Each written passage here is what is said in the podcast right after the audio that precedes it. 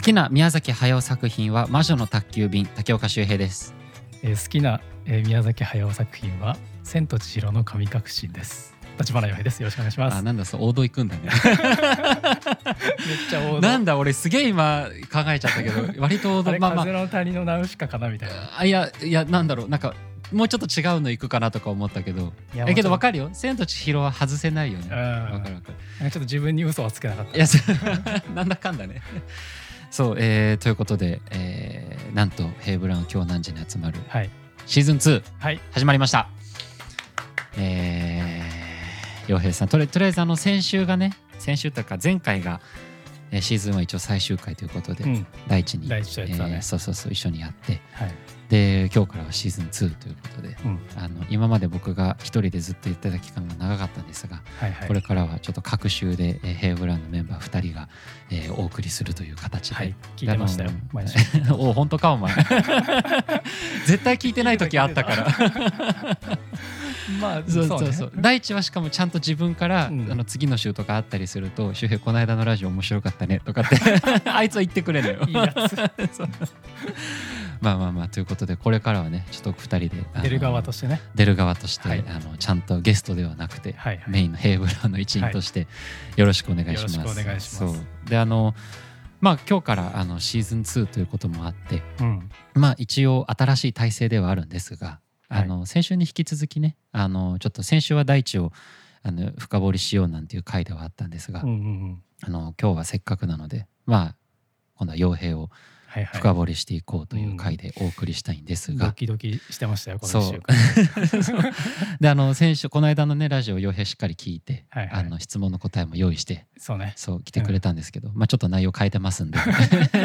大丈夫か？で そうそうそう。ちょっとまあより深く掘っていこうという感じではあるんですが。はいはいまあなんつったって、まあ、一応シーズン2、うん。あの深掘りはちょっと後半の方に取っておこうと思うんですがなんか冒頭どうやって始めようかっつってね。あそうね。そうそうそう。そこ触れないで行くわけにいかないから、ね、やそうそうそう行こうかっつって。せっかくだからなんかこう毎週一個こうテーマを決めてうんうん一言ずつ話してから、あのスタートしようということでうん。うん始めたんですけれども、まあ、好きなジブリ作品。あ違う宮崎駿作品か。そうね。宮崎駿監督の作品。そうそうそう。ってなってくるとというのもうん、新作がついにね。ああそうそうそう。あれ7月？7月15、えー僕の誕生日ですあ出た。いやなんかさ土曜日、土曜日が多くて俺の誕生日。うん。かつえそんなことあるか？かつなんか新作映画が公開されがちなんだよね、え絶対勘違いだってそれ。あでも7月が多いっていうのは多分あるらしいんだけど。え映画の新作がっ映画の新作が？いやそんなことないか。絶対嘘だと思う。多分自分の誕生日だから。大きな映画？あジブリだけ？え何？毎回ジブリなの？なんかねそう。あ誕生日近いなって思ってんだよね。え毎回。嘘でしょそれは。お大嘘でしょそれ。だって前回は風立ちぬとかでしょ？風立ちぬもでも見に行きましたね、誕生日。え見に行ったかどうかじゃねえのよ 誕生日に嘘あれされていやいや多分それたは違うわ。絶対違うよ。そうまあ7月そうね15そうねなかなか自分から触れられるとやりづらいところではあるんだが。この間あしかのももうん？これれそうか公開してるのかこれが流れてるえそうだよ。だから今これ収録日が、うん。えっと、7月の10日？うんあ11日か。うんうん。そう。なので、まあ、今目の前で堂々と「もう間もなく俺の誕生日ですよ」って言われてる。カウントダウンやりづらいわ。何も考えてないかと言われたらな微妙だし別にこのまま忘れてていいやとも思っていたし。自分からねありがというございます。やそう今年だから楽しみなんですよ。うんどういうこと？いあやそのう見に行こうかあれがあれタイなんだなんだっけタイトル？えーえーっと「君たちはどう生きるか？ああそうだ。あの鳥みたいなやつが」ねえあれかっこいいよね。あれだけしか出てないあ何の情報も出てないの？あで何？予告とかもなしに急に公開うん。急に公開されるの？うん。それはすごい粋だね、うん。でなんか俺気になるのが「まあ、風立ち」のあたりからなんだけど、うん。そのジブリの宮崎駿監督の作品って宮崎駿が監督してるやつは全部「の」がつくって言われてるじゃん。風立ちぬでつかなくてあはいはいはい。なんかそれがおやおやってなって、はい、風立ちぬの前って何？ハウルの思い出のマーニーとかじゃない？ああけどあれって宮崎駿じゃなないいのかな。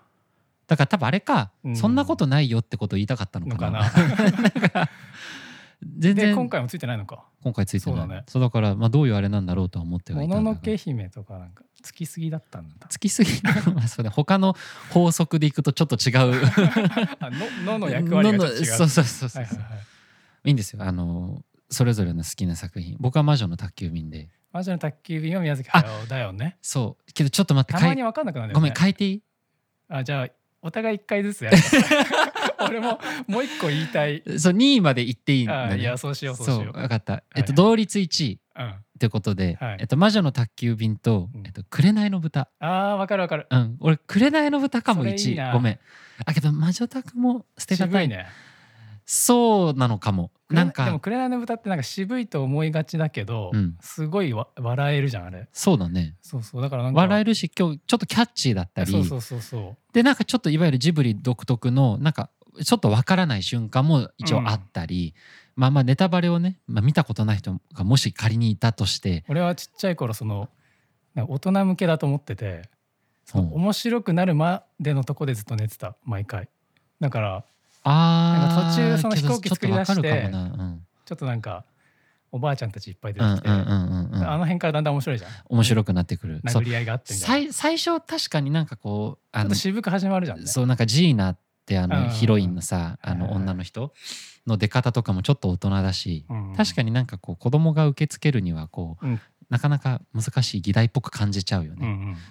だけどそう「紅の豚」はなんかあのねバランスがすごくいいなと思っててうん。あのー主役の、えっと、ポルコ。うん。ポルコロッソ。ポルコロッソね。だよね、はい。ポルコがマルコ・ポーロって言おうとしちゃった。俺も一瞬マルコ・ポーロでその辺から来てるのか分かんな。いけどポルコロッソ、はい。ポルコがあの海岸にいるところからあの海辺のところでゆったりしてるところから確か始まるんですけど、はいはいはいそのシーンの何とも言えないこう美しさ、はい。海の音とあのラジオからあのなんかプライ流れてくる。ベートビーチみたいな、ね、あそうそうそうそう。そうそうそそうれいいよな。多分ただのこう勝手に占領してるっていうだけなんだと思うんだけどあのバランスがとにかく良くて、うん。あとはその「紅の豚の」えっと歌あるじゃないですか。えっと加藤時子のそう。はい。ぬぬぬぬぬぬぬはいはいはい。はいあったで通い慣れた小さうなん。あの店タイトルなんだっけ？ええっと戦時中の歌かなーえーっとヘイブランでやったんだよね。一回やった。ね。やったやった。そうだそうだ。そうあのーあれだよね。えっと獄中結婚。そうの曲なんだ確かそう加藤時子のなんかそういうお話なんです。実話だよ。実はすごい。そう。歌詞がまたね深く切なくて。なんか「紅の豚」の歌詞とぶっちゃけこうリンクするわけでは正直ない部場面も多いんだよ。ちょっと歌詞が重すぎて、うん。なんだけど割と「紅の豚も」まあ割とポップで明るい作品ではありながらも割と切なく暗い部分もあるからうん。そことのなんかねマッチの仕方が僕「紅の豚」が最高で。で魔女宅はあのただただこうなんだろうな。いいよね。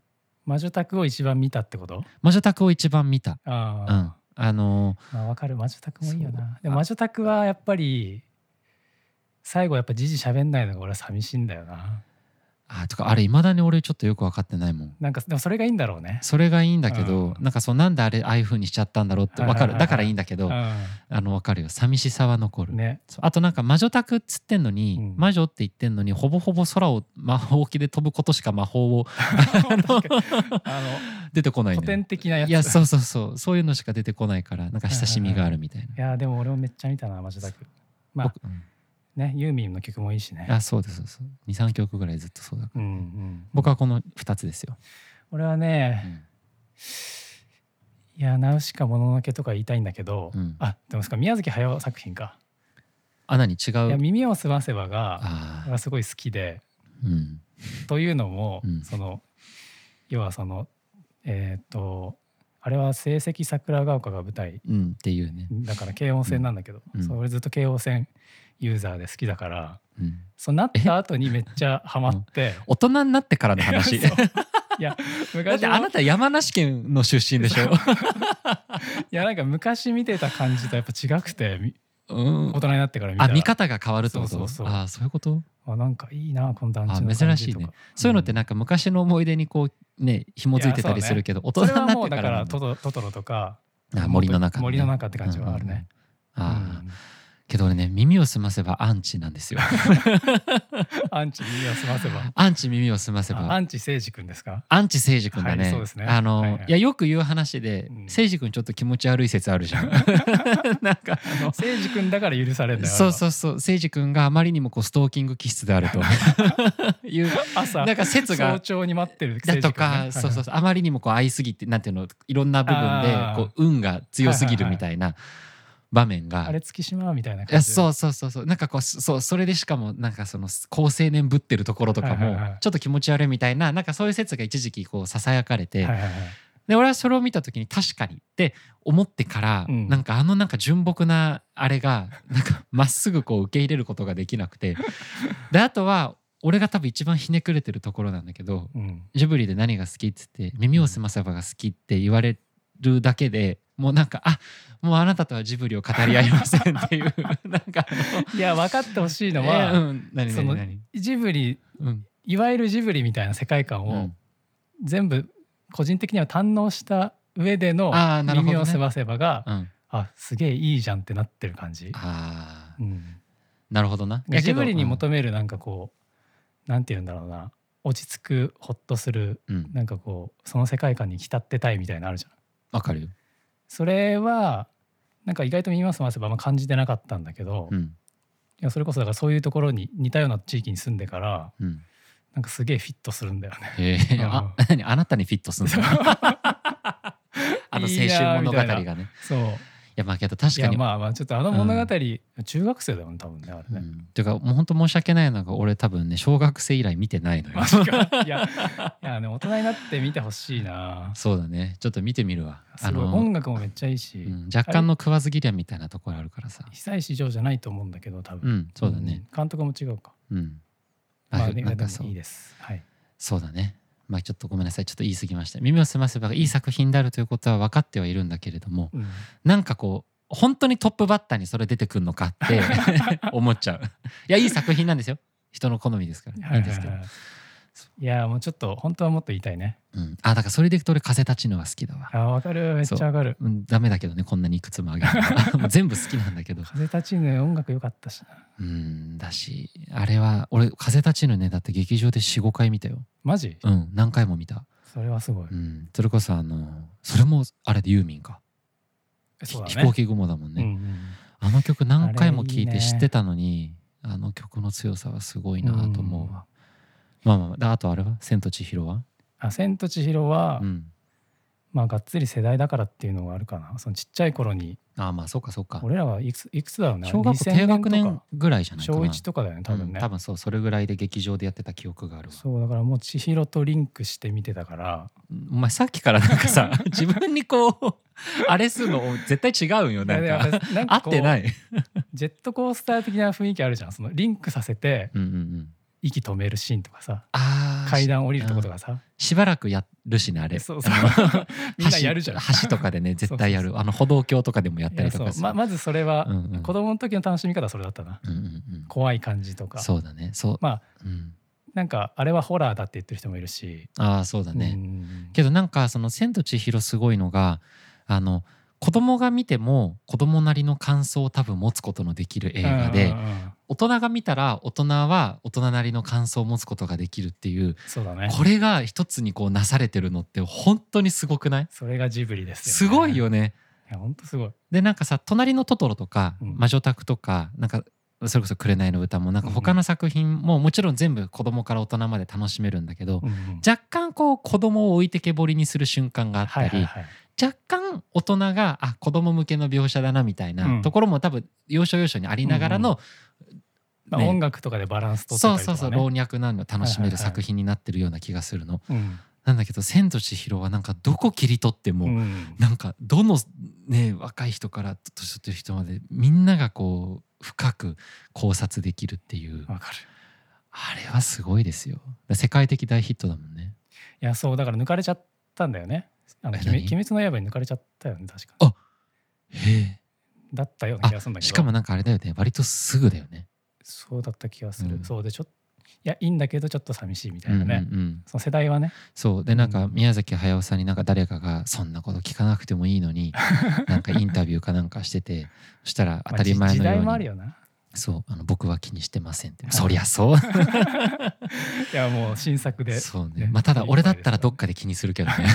抜かされたかと思って。それだって1位だ1位と2位は違うから、ね、いやそう。まあね鬼滅の刃。けど見に行ったけど俺は好きだったよ。俺もうん。見に行きました。あれはあれで本当に感動はしたけれども。うん、まあまあまあ。まあこんな感じでちょっとこれからね冒頭になんかはいはい。一個ね設けてあの早速もう割と話しちゃってるから。あのあれだ 前回のさ第一のやつ俺1時間以上話してたんでね。そうだね。結構長かったね。そう反省したつもりだったんだけどごめんなさい。そろそろじゃあ,、はい。あの本題に行こうということで、ね。はい。じゃあそれでは今週もよろしくお願いしはいます、お願いします。えーヘイブラウンの今日何時に集まる？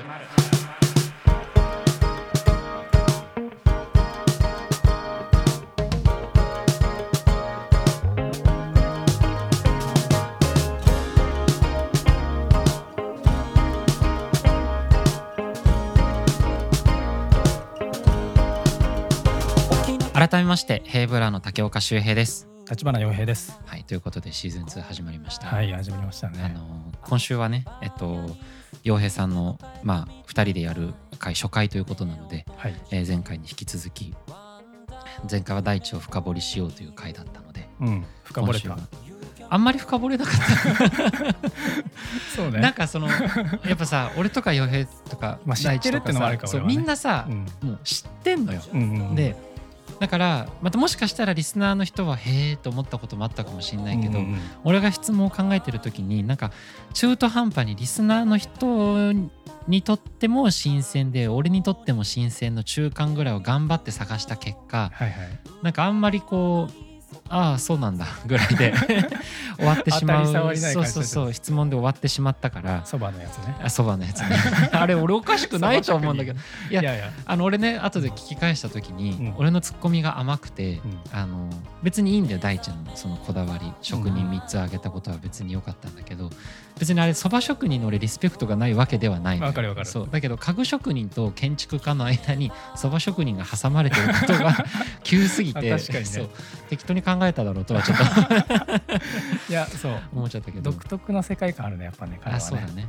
つついてったら面白いねそうだね。だからちょっと今後それは自分の課題にはい。させていただきますが、ちょっと今回は第一あの傭兵の、えっと、深掘りをしていこうということで、はいお願いします。まあ、あの前回の第一の質問をいくつか引き継いでいながら、えっとちょっと他にも新しい質問を、えーやっていこうかなとはい。思います。で今日はあのいつもなんですがコーヒーをお供に、えっとうんラジオを進めておりまして。ヘイブランのそうです。これあの先週、えー SNS の方で告知したんですがヘイブラウンブレンドうん。というものが、えー発売されまして。あのライブハウスでそう3月ぐらいにはあの発売してたんですけれども、うんうんうん。オンラインショップの方で、はいはい。えー掲載をしてでありがたいことに本当にたくさんご注文いただいてまして、うん。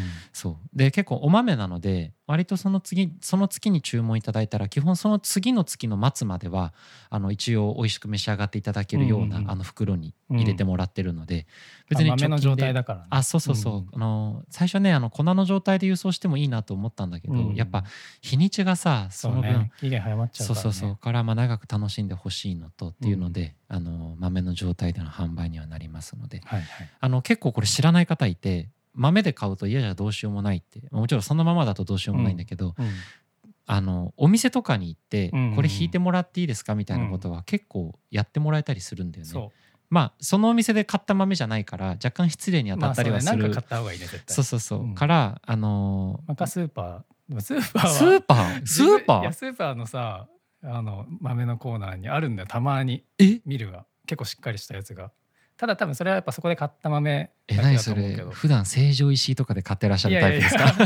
あ実は。全然行ったことないえ知らない知らない。普通のスーパーにあると思う。あそうなんだ。結構大きめだったら多分あるはず。えそれ持ち込んでいいの？いや持ち込みはダメなんじゃない絶対ダメだよね。まあだけど今あれそうだね。まあ確かに今変なことをお勧めしちゃったな。本当はやっぱそこで買ってそこで引いてもらうのが一番だが、うん。ただなんか俺よく行くカフェとかもあるからさ、うん。そこで「ごめんなさいちょっとこれ豆引いてもらっていいですか?」とかたまにやっちゃうんだよ、はいはいはい。はいまあ、そうやって言えるぐらいの中になっちゃってるってのはあるけど。そう。だからあれだなあの結構その敷居が高く感じる人いるんだけど、うん。今だと多分ね2 3 0円ぐらいで電動ミル全然買えるじゃん。うん。あのガーってやるやつ。で割とそのコーヒーこれから始める人って、うん。なんかさあのなんだっけ。あハンドミル。そうハンドミルをやりたがるんだよ。はいはいはい。でわかる。ねそう気持ちはわかるし、まあ、おしゃれで可愛いしうんで逆にコーヒーをこれから始めたいけど始められない人ってそこにハードルの高さを感じてる人もいるような気がするんだけど、はいはいあの声を大にして言いたいのが、うん。あの絶対に電動ミルの方がいい。しかもあのね俺もね最初ハンドミルを持ってて、うんうんで電動周平のやつみたいなうんうん。ごっついやつ欲しいなと思ってたの、うんうん。でも23万ぐらいするじゃん、うん、ちょっとするね。そうだからんどうしようかなって迷ってて、うん、であの実は僕はあの Bluetooth Bluetooth じゃブないルブルートゥース Bluetooth ブルートゥースでガーってやるの？Bluetooth いる？その機能。豆入れるところまでさせっかく自分でやってんのにあとはブルートゥースだ。スピーカーでいらないだろいやだから充電式のやつを買って、充電あコンセントにつながなくていいってあそうそう持ちこ歩ける。あとだからその山登ったりとかそうそうそうなるほどね。そういう系のやつで、うんうんうん。まあ1分ぐらいかかっちゃうんだけどガリガリガリガリガリって、うんうんうん結構うるさいんだけど。えーけどゆっくりじゃあ。うん普通にいいよ。へえなんかちゃんとこうちゃんとこうあの薄式だっけなんていうのわかんないけど。なんかえな選べるわけ？ちゃんとナンバー5段階あったかな？へえそうなんだ、そう意なんか電動ミルでその段階が選べる方が確かにやりやすいんだけど、うん。もうね僕が本当に思うのはもっとコーヒーを身近に感じて感じてほしいっていうところで、うんうん。あの電動ミルの本当にこう一番簡単なやつって秒数で粗さを見れるんですよ。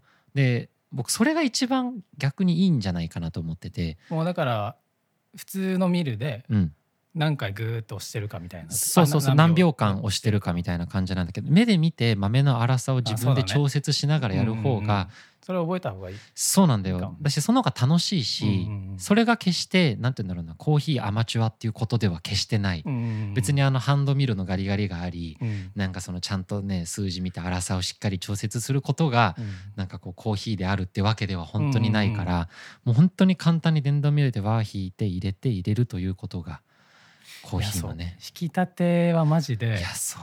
美味しいよね。あとは人が入れてくれるコーヒーあなーそうね。本当は、自分で入れても美味しいんだけど、うんうんうん。そうだからあとはそうだからなんか家族とかにねいやそう。引き立てをぜひ入れてあげてほしいね。あとあのおすすめはみんな怠るんだけどあのお湯を注ぐ前に自分のマグカップにお湯を入れてちゃんとカップを温めてからやるのをおすすめ、はいはいはい。それだけで味がもうぐんと違うっていう、温度ね。そう。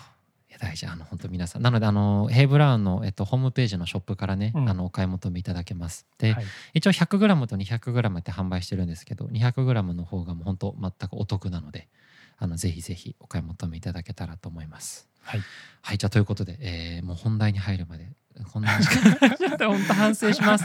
すいません、えーではサクッといこうかサクッといきましょう、はいはい。えーでは名前年齢生年月日を教えてください。はい、えー、立花洋平、はい1994年生まれのうん。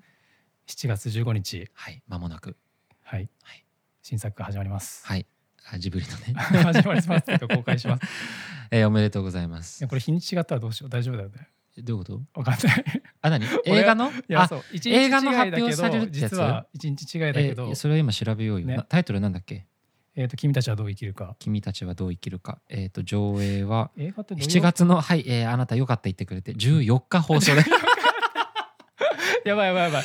何が俺の俺の誕生日に放送されること多いんだよねみたいな全然違うよ金曜公開かな。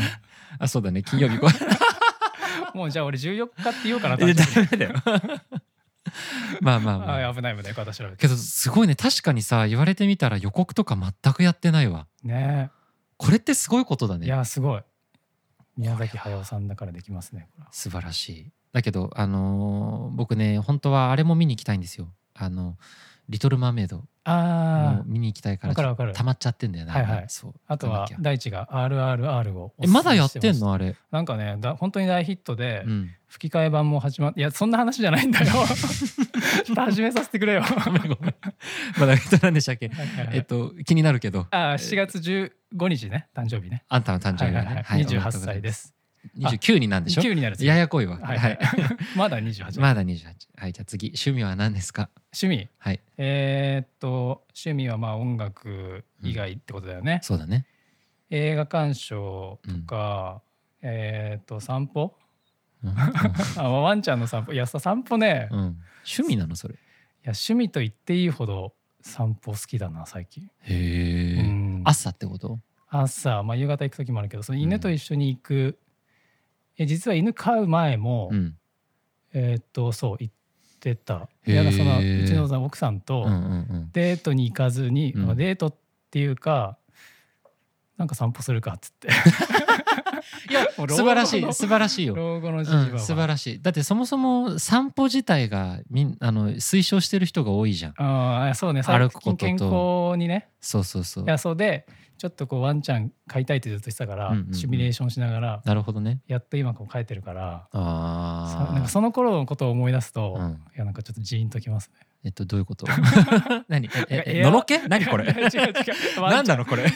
お前初めてちゃんと出てきたと思ったら 初っ端からのろけなの？いやごめんごいめん。ソロソロもいいよ。うん。ソロ散歩も。はい。はい。ソロ散歩ね。いいです。ソロ散歩ってなんだよ。ソロキャンプ散歩だよ。普通の散歩だよ。ソロさんいいですよ。ソロさんね。うん。はい。じゃあ、えっと、趣味は散歩ということで。じゃあ兄弟はいますか？はい。えーっとお兄ちゃんお姉ちゃん妹ね。なんで。ほぼほぼ。うん弟だけいません。そう。で、はい。先週大地にはあのじゃあ欲しい。大地はさ姉ちゃんと妹がいるから、うんうんうん。そう。欲しいのは誰？お兄ちゃん弟そみたいなれはまあ話したんだけど、弟でしょ？それしかないでしょ。うん。けど欲しいいっそ。コンプリートするなみたいな。そうだよね。だってあれでしょ？ちっちゃい頃その思ってたけど。構成で言ったらさ傭兵だけ独り占めしてるわけでしょ？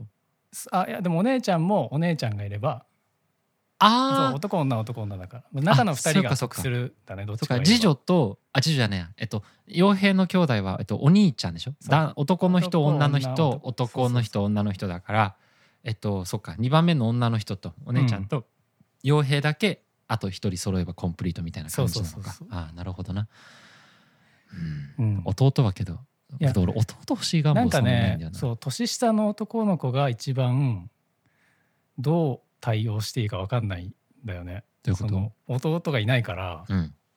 なんかそれこそ年上の女の人男の人とまあ妹もいるから、うん。だったら結構対応できるんだけど。ああえ赤ちゃんとかい赤ちゃんあいや。本当にす近い年の年齢が近い人。俺。だから後輩の男の子とかなんかこれあそういうことか。そうそうちゃんとなんかこう打ち解けていられるんだろうかみたいな感じだったね。まあだけど確かに傭兵のイメージでいくと別にそういうシーンに立ち会ったことはないけどうん。なんかこう後輩によくしてる姿見たことないよな。よくないよくない。いや別にあれではあの悪いことしてるわけじゃなくてなんていうの その後輩を先輩面してどうこうしてる瞬間はないじゃん。うん、なんか。まあ結構そうだね。年上の人の方が、なんかね、まあ、比較的だけどね。うん、うん。だから俺それでいくと俺姉ちゃんしかいないからさ、うん。でまあお兄ちゃんはいないけどその下が一人もいないから、うん。俺もね割と年下に対するぜそう、うん。接し方が分かんないうん。し、まあ、大地も弟いないしみんな弟いないんだよ。そうなんだよでなんか。そう。で究極俺はうん。子育てとかをやったことがないから、いやうん姉ちゃんたちはさ俺がいたからみんななんかこはいはいはいう幼ながらにこう子育てを手伝ってたりとか、うん。子供赤ちゃんとかちっちゃい子に対する接し方とかすごい上手なの。年の差もあるか。あそうそうそう。俺一番近くても5歳離れてるからさ、うん。だから俺その経験したことがないからいまだに赤ちゃんとか3歳とか4歳児と触れ合い方が俺本当に分かんない。わかる。そう。だしなんなら苦手なのよ。ああそうなんだ。うんすごいね。分かんないんだよな。あチンチンとか言っとけばいいんじゃない？嫌なやつだな。嫌なおじさんだよ。やめとこやめとこ。はい、はい。じゃあ次、えー子供の頃将来の夢は何でしたか？えーっといやそう。大地も言ってたけどサッカー選手はもうだってその当時のランキング1位じゃん男のうん子、そうだね。だからまあ結構みんなと合わせてサッカー選手って言ってたけど、うん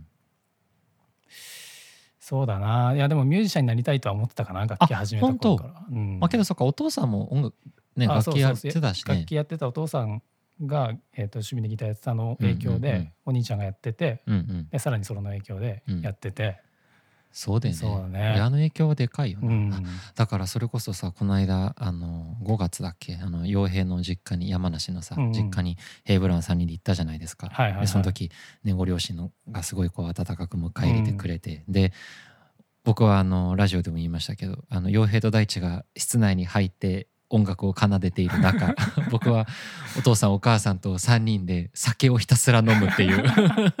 バトってたね。バトってあれももはやバトルだよねあれ。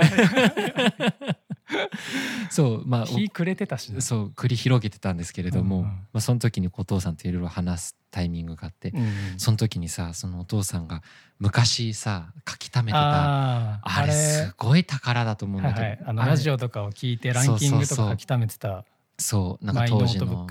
で多分洋楽が多いよねビートルズに多分ハマってて。もういろんなでもなんだろうななんかこう「 Always 三丁目の夕日の」に出てきそうななんかこうなんていうのあのノートのくちゃくちゃ感と、うんうんあのちょっと雑にこう、うんでしかもさ洋楽なんだけどノートに書いてあるのは全部邦題で日本語でこう書いてある感じとかも時代を感じるしあのノートは宝よ物だよね。よく取ってあるなって感じだよね。だから今までなんかその陽平の、えっと、お父さんにルーツがあるのは知ってはいたけど、うんだけどこの間直接話した時にあ確かに陽平のルーツはめちゃくちゃお父さんっていうのはがっつり、そう感じましたよ。うん、なので、はいはい。えー将来の親父はミュージシャンだったということで。そうだね、うんまあサッカー選手も憧れてサッカーやってる時期もあった、うんうんうん。ね。うん、では次、えーっと最近あった嬉しい出来事はありますか？えーっと最近ねあのその地元の友達、うん10年ぶりぶりぐらいにうん突然電話かかってきてうん。えー怖く元気みたいな、いなんかやすっげえ嬉しくてそれそういや仲良かっあ。たけど。ど良いやつね。そう全然連絡取ってなかったから、うんうんそうでまあもともと音楽とかいずっと一緒に遊んでたうん。から、うんうんうん趣味が合うのは知ってたんだけど、うん大人になってからの趣味がめっちゃ一緒だったの、へえ。好きな音楽とか、うんなんだろう映画とかドラマ海外ドラマとかさうん。いやそうだからなんか夜な夜な喋ってしまいえそれ LINE で急に連絡が来たの？あ電話来て いや何それなんか。あそうそうまあまああの飲み癖が悪いからさ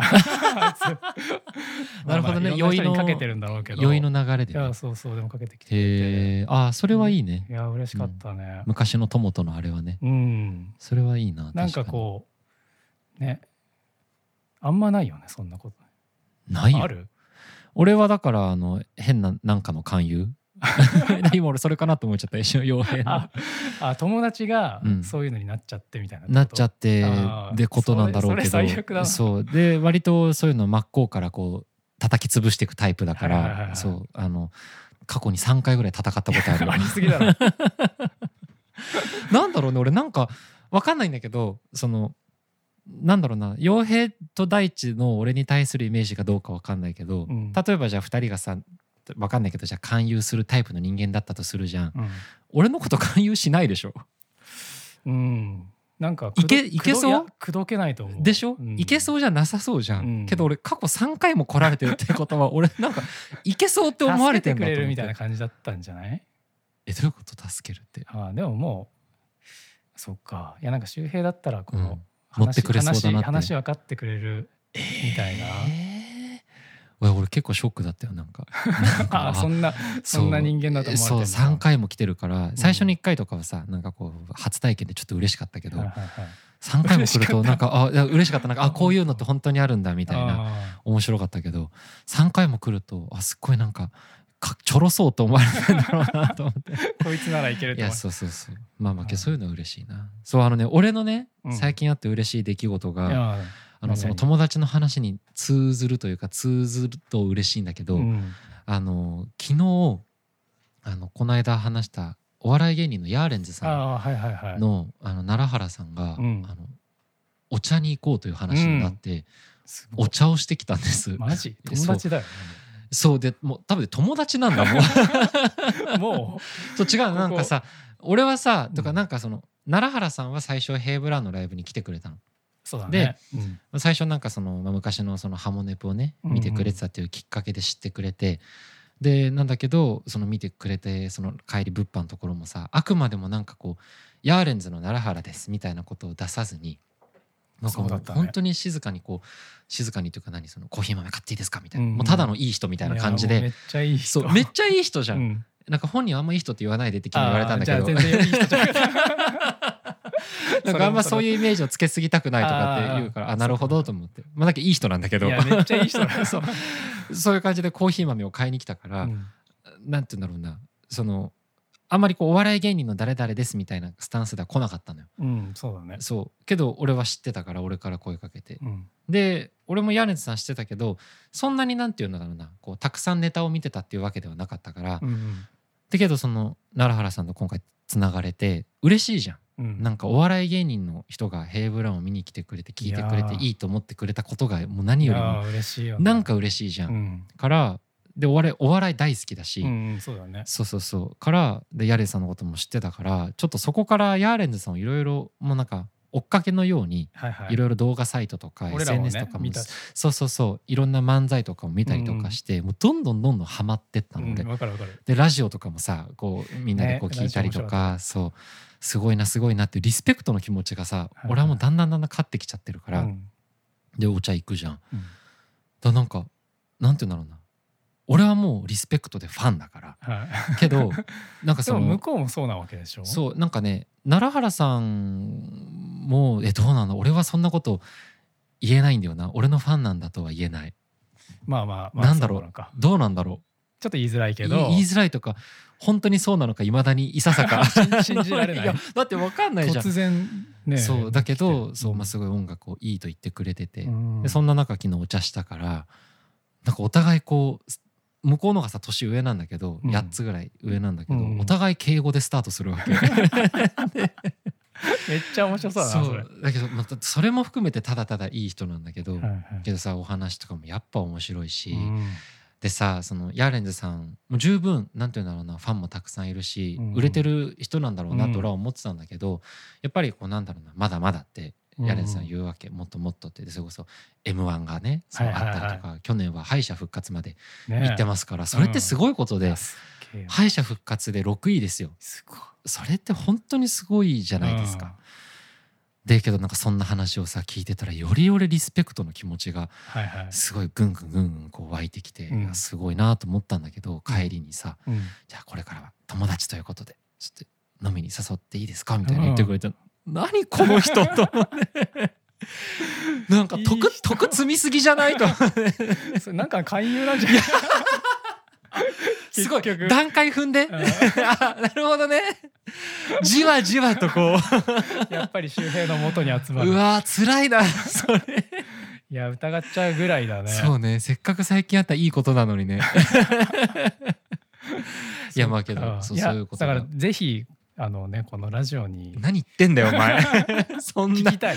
無理だろ。そのそのカフェの会話がまんま聞けるんでしょここで。あここで？割と辛辣な会話してたよ。あマジの売れるっていうことは。みたいな あのヘイブラウンにも割といろいろ意見を言ってくれて意見ってあれ聞きたい。で上からとかじゃなくて、うんなんかすごいこういうふうにで俺も相談したわけ、うんなんかこれからもっと頑張っていきたいからとか言って、うんそしたらちゃんとすごい真摯にさこういろいろ相談乗ってくれて。ありがたいのよ。そう。だからいつかねちゃんとこうヤーレンズさんをねその奈良原さんだけと言わずあぜひ。そのお二人もちろんねけど奈良原さんも今回だから俺友達と言わせてもらってるから、はい奈良原さんにはまず出てきていただきたいけどうん。呼べるぐらいのまずクオリティとランクに ほらならないと。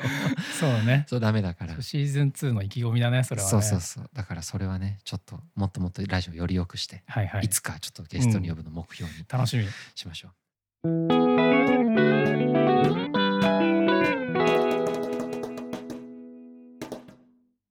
じゃあ次行きましょう。はい次行きましょう。えーやっと、えー、6個目ですね。え6個目？はいちょっとポンポンいこうか。行きましょう。はい。毎日の習慣はありますか？あ毎日の習慣。はい。えー散歩。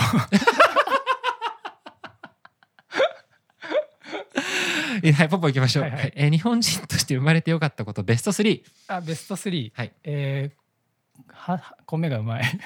今箸って言おうとしちゃった。箸がある。箸が使える。箸がじゃあ箸が使える。箸が使える。米がうまい。味噌汁がまあでも、ね大抵朝で全て終わるやつね。いやそう。最近の悩みは、うん。それとコーヒー飲めないじゃん。ああ合わせてってこと？そうそうそう、んんだけどやっぱ朝は米味噌汁派だから、うん。本当はなんかそうこの前ちょうど知り合いの人とホットサンドを食べててうんうん。ホットサンドの機械欲しいんだけど、うん。いらないかなみたいなうん。歯がゆい朝を。ホットサンドの機械は、うん。あのいらないと思う あそうか。あれね絶対にいらないと思う、昔ちっちゃい頃ねあの、えー、とコンロにやるタイプじゃなくて、うん。全部電動電動っていうかなんていうのコンセントに挿してうん。あの一式うん、一つになってるやつ。えあれ買ったところでさ、うん。絶対に押し入れ行きだよ。まあそうだよな。えほあれでしょ？ギューってこうちゃんとギュッてしてくれるやつでしょ？うん。まあ確かに美味しいハムとかチしーズとか入れてさ。そう。あれをなんか毎日使ってますって人俺会ったことないもん。確かに。そう。持ってるけどみたいな人は聞いたことあるけど、毎日使わないし使わなくなってくんだろうな、うん。はい。じゃあ米味噌汁箸。箸。どうなん？まあねわかりますよ。日本特有のあれですからね。じゃあ次、えー、8つ目、えーラーメンカレーハンバーグ毎日食べるとしたら？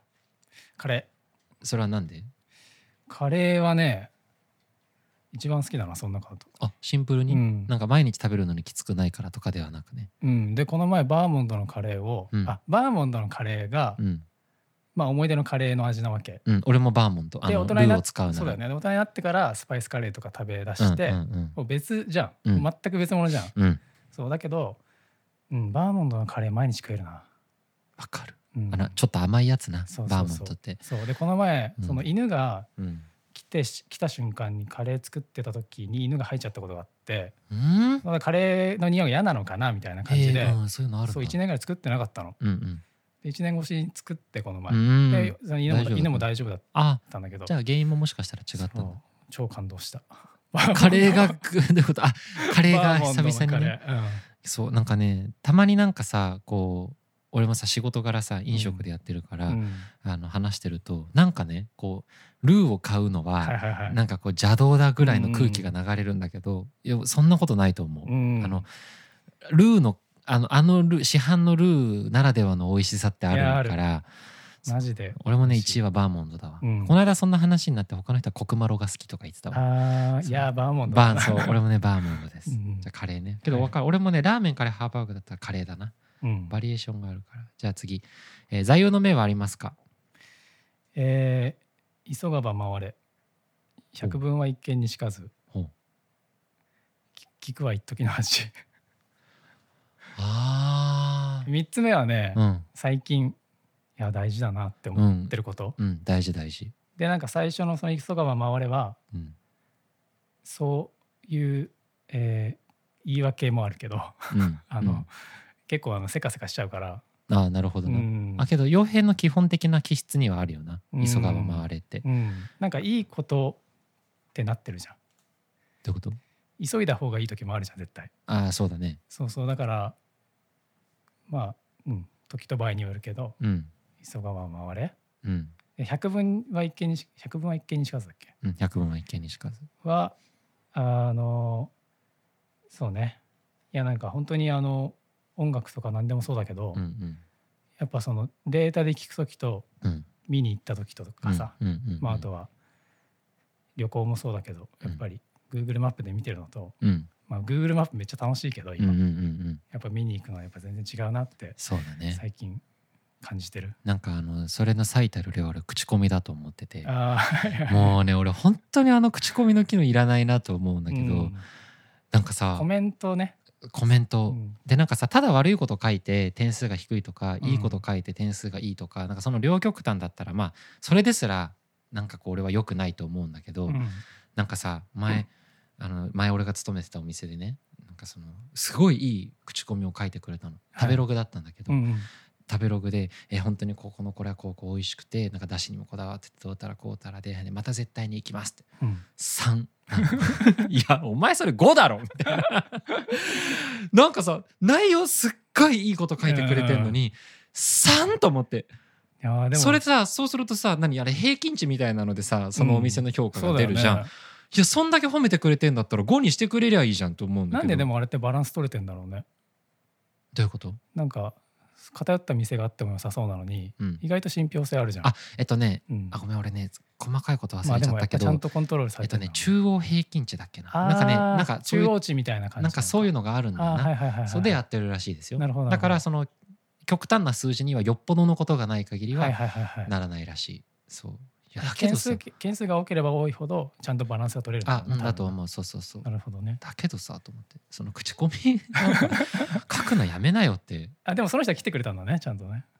いや2回目来てくれたかは知らんよ。あそうだけどまあそうだね。見てないで書いたわけじゃないけど。その3を見てる人もいるからね。そうだからそのコメントを見てくれればいいけどさ、うん。数字だけで判断したりするじゃん。なんか数値だけで、うん。だけど実際に言ったらさいいみたいなケースもあるから。いやそう。しかも人によるしねそうそうそう。ねあとはなんかさゲームとか本とかそのレビュー動画みたいなのあるじゃん,、ううやたら酷評が多かったりするとさ、うんうん映画とかもそうだけど、んんん。ああいうのとかもさ見身ないとちゃうからねそうそうそう。うんよくないなと。そうだね。百聞は一見にしかず。大事だと思います、では、えー最近ハマっていることはありますか？えーっとまた散歩の話 どうぞ。いやそっち最近ねあのなんちゃってバードウォッチングしてて、うん。あのなんちゃってバードウォッチあのいわゆる双双眼鏡というかうん。ガチのやつは持ってないんだけど、うん。あの鳥を眺めてます。どういうこと？なんちゃってってどういうこと？まあ要はそあの座って見てるだけ。あ何何も通さずして見てるその それはバードウォッチングって言うんかな？買いなよ。いやそう欲しいのさ、うん。最近。そうねバードウォッチングってあれだよね。その総額でこうしいやだけど、うん。いやそう犬散歩してるからやっぱ犬も見なきゃいけないし。ああ まあそうね。そうそうあまあまあまあそうかそうか、うんけど傭兵のその散歩コースとかはさあの写真とかで見る限りはめちゃくちゃ緑豊かでうん。鳥とかもね。いっぱいあるし、ねたくさん、鳥めっちゃいるし、うん、そうこの前キツツキを見つけて。えあうわあそれ最高だね。すげえなんか本当に気つついてんなみたいな。ね本当に環境がいいところなんだろうね、うん。なんかああいうのってさそういうところじゃないといないとか言うじゃん、ホタルとかさ、な。なんかそういうのと一緒で、うんいやなんか田舎に住んでる時は鳥をまじまじと見なかったな。あカモとかいないしうん。えーっと鳩もいないしいわゆるなんかこう街中に行った方が会えるじゃん鳥って意外と。ああのそのなんか近近くで、ああなるほどな、うん、この前うちの最寄りの駅のえ本当に駅前でアヒルアヒルじゃないかカモの親子うん。あの子供三三匹連れて親子歩いてて、めっちゃ可愛い。交差点の角曲がってて。えー、すごいね。そうそうそう。バズるやつじゃんそれ。動画とか撮ってたあげとけばよかっ なるほどね。じじいみたいな。本当だね。さっきから全部そういう感じだよね。では次。えーっとあれです。先週のあの大地さんの職人事件がありましたけれども、えー明日からその道のプロフェッショナルになれるとして何になりたいですか、えー職業など。何かありこれはもう一ますでしょうか択だね。うん、宇宙飛行士。あーもうだってそうだな。大変なことやんなくていいんでしょ。そうだね。その全部すっ飛ばしてそこになれ一るわけだから、ね、番美味しいとこまあ行くのさえ大変だろうけどもちろん。そうだね。まあだけどどうなんだろう。そこすっ飛ばしてただ宇宙に行くのってなんかロマン。何のロマンも。だ。ってね、うん。宇宙飛行士じゃない観光と言っていいのかさうん普通の一般の人が行くのもすごい大変らしいから、うんいやまあそれを経てなんだろうけど、いうん。やなんかこう、うん、宇宙飛行士が一番遠いと思うから。そうだな、うん。絶対になれないと言ってもいいぐらいの。絶対になれない、ね。宝塚と同じぐらいのね。あのなんていうんだろう。ちっちゃい頃からちゃんとみたいなところあるから。俺あの宇宙兄弟見なきゃと思ってる。見た？うちのお父さん見てたな。そうあのあれはね絶対死ぬまでに見なきゃいけないなと思ってんだけど、なるほどね。宇宙飛行士はそうだな。あのこの間の「最後の晩餐何ですか?」っつってうん。大地がハンバーガーっつっていやそれめてっちゃなんか共感したわ。正解じゃんあれ。と同じぐらい。ハンバーガーとポテトね。そうだね。そのセットだよね、うん。そうこの宇宙飛行士は正解な気がするわ。じゃあ次行きましょう。はい。富と名声どちらかを手に入れるなら。これと結構究極なえ嘘？トミカな？びっくりしちゃった今俺「と」って聞こえたから。俺名声って言うかなと思ったけど。あ富傭兵結構？え？あそっちい側やいやいや。嘘。あのね名声はちょっとしょえない、そんなえどういうこと？急に綺麗事いくじゃん。いやいやその富と名声のレベルがどれぐらいかにもよるわ、ちょっと知名度あるぐらいだったらまあうん。ありがたい。すごいありがたいけど。うん。もう街中歩けない。もうすごい。あの人はすごいはうん。ちょっとしょえないかもしあーなるほどな、うん。けどそれは多分あけどそっか名声持ってんのに富ねえんだもんな。ってことでしょ。そこだけ付きまとってくるわけでしょ。確かに名声だけ持ってても、でも名声を持ってるってことはなんか技術があるんだろうな。うん、それはいいいいことだね。そうだな、うん。俺はあれだわ。俺絶対名声なんだけど。うん、名声持ってりゃうん、富もあの。ずる。ずる。けどそうじゃない、まあでもそうね。富どいくらあったって。富だけ持ってたらさ名声って気づけなさそうだけどね。名声持ってれば富は後から気づけない それ朝までそれ正解朝まで。それ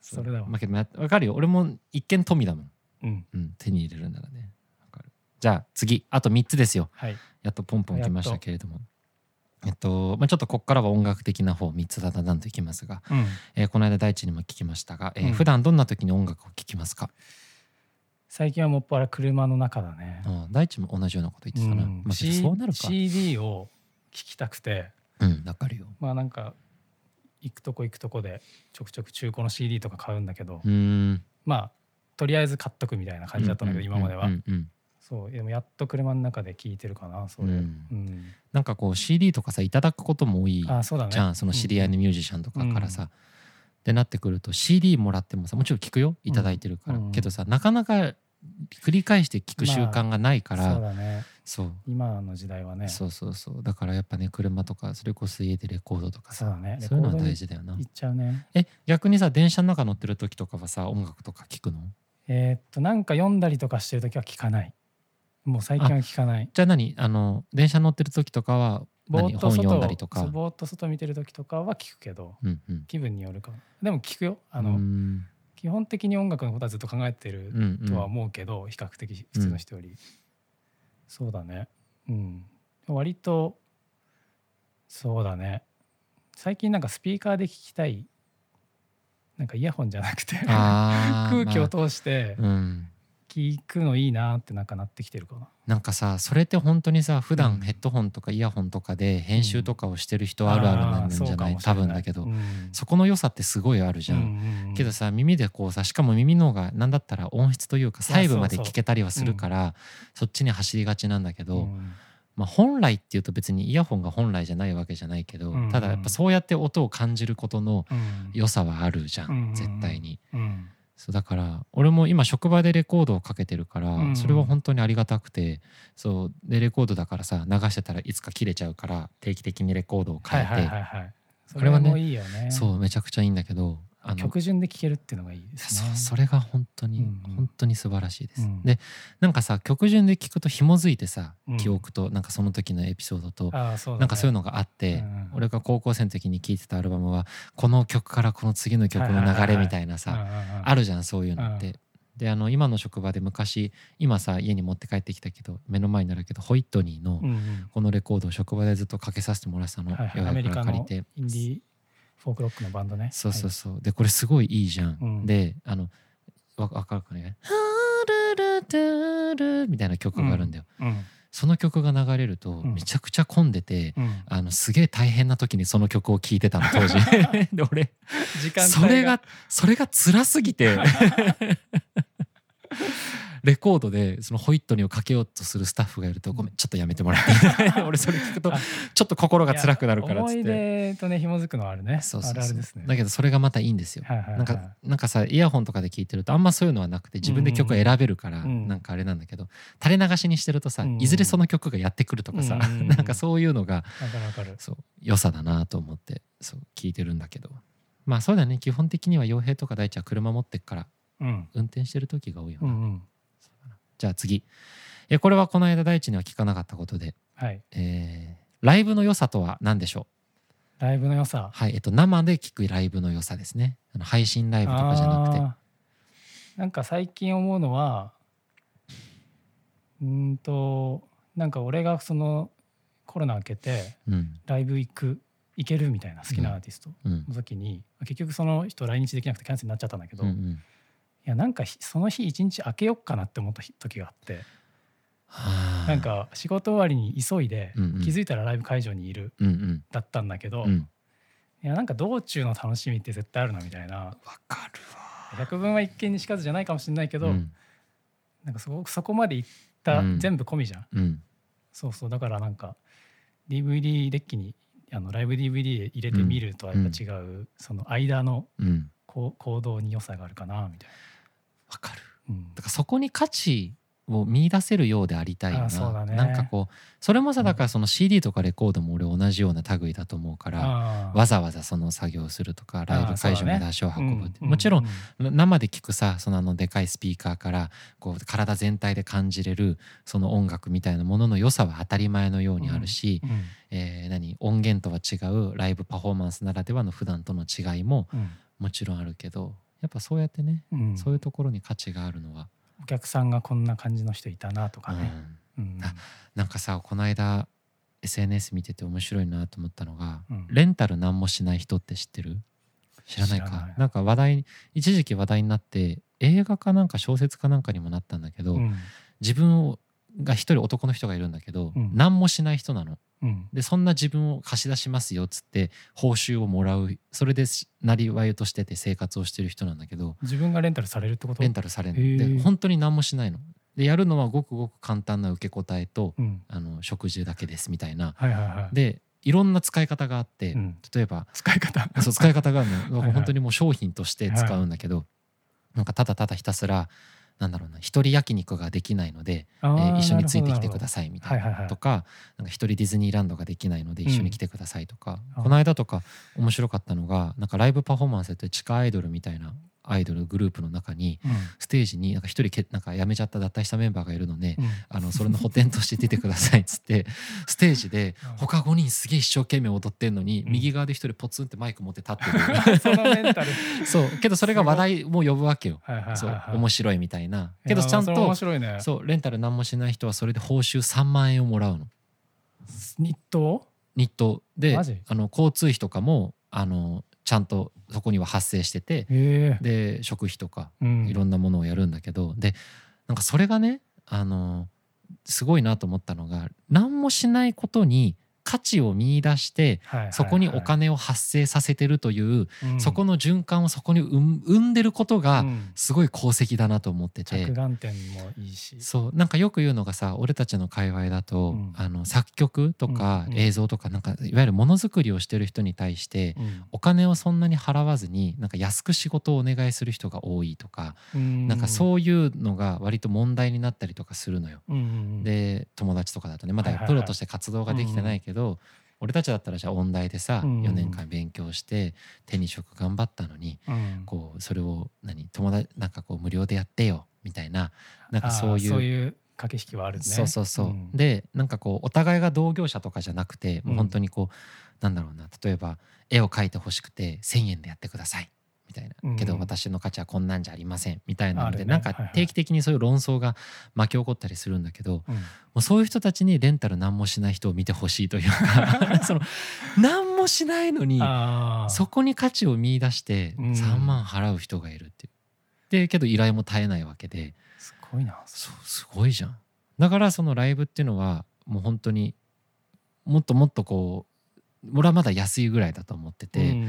なんかねこう確かに。そうもっと金額の問題ね。いやそうなんですよ。それは結構ね昨日そのヤーレンズの奈良原さんとも話してたんだけど それこそお金の話はそそう。のジブリの新作も、うん、そんな安くていいのかって思っちゃうぐらいだねわかる。あれすごいよね。芸術作品じゃゃん。そう、んそうだからあのお金を落としてくださいっていうわけじゃなくなんていうんだろう、そういうそれを昨日奈良原さんが言ってたんだけどエンタメにお金を落とす人がいるいないみたいな話をしてて、なるほどと思ったんだけどなんかこういういい話だライブの良さっていうものは、まあだからそういうのももっともっとみんなが落としたいと思ってもらえるようにうん。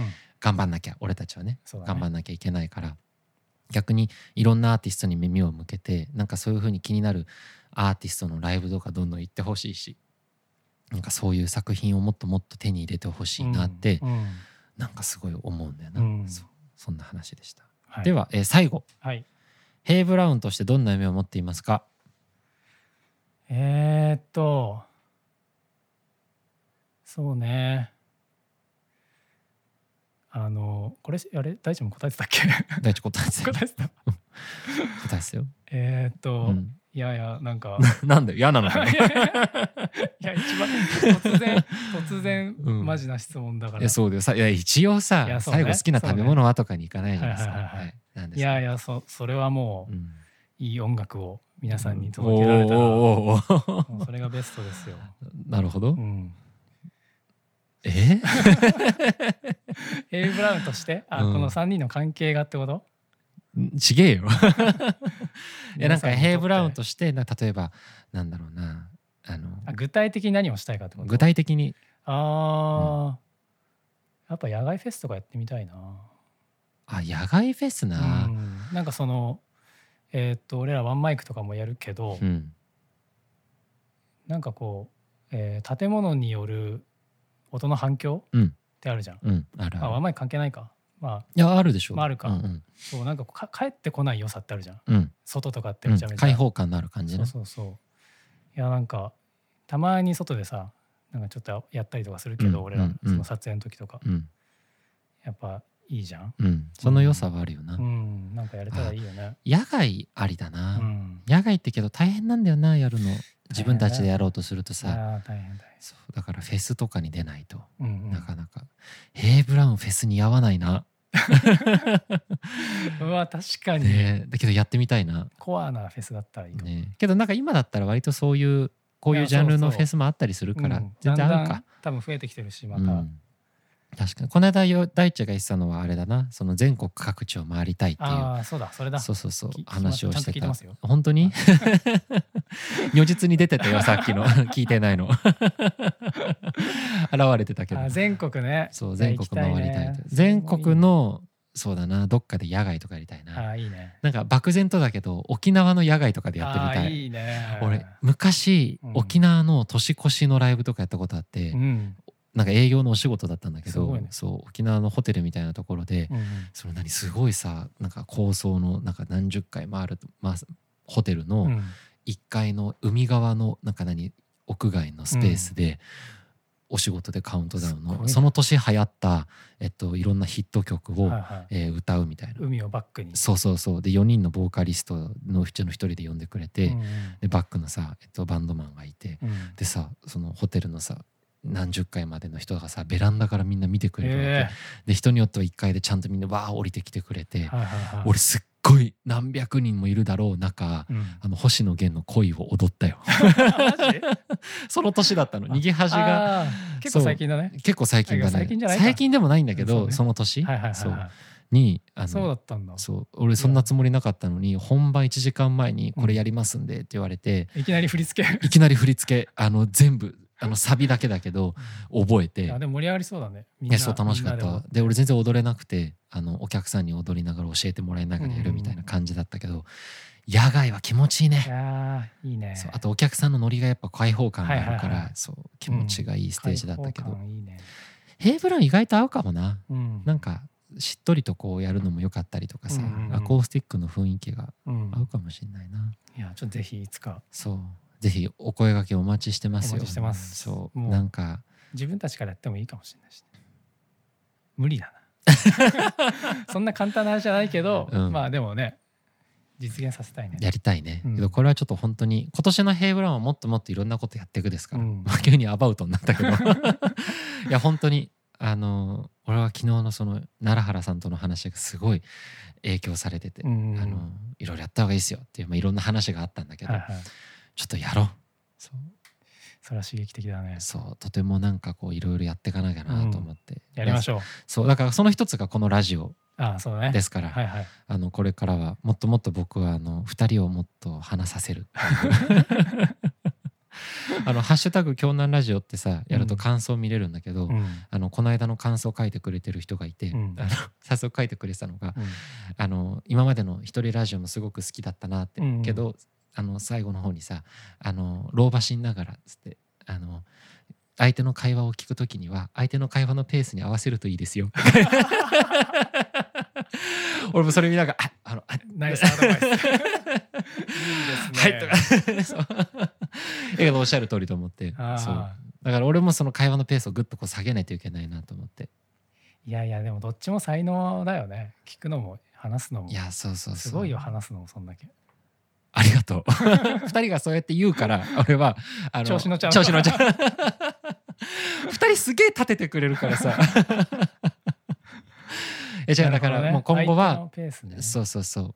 だからちょっとやっていきたいなと思って、はいはいはい。自分もその修行の立場だからなるほど、そうペース合わせながらうんうん。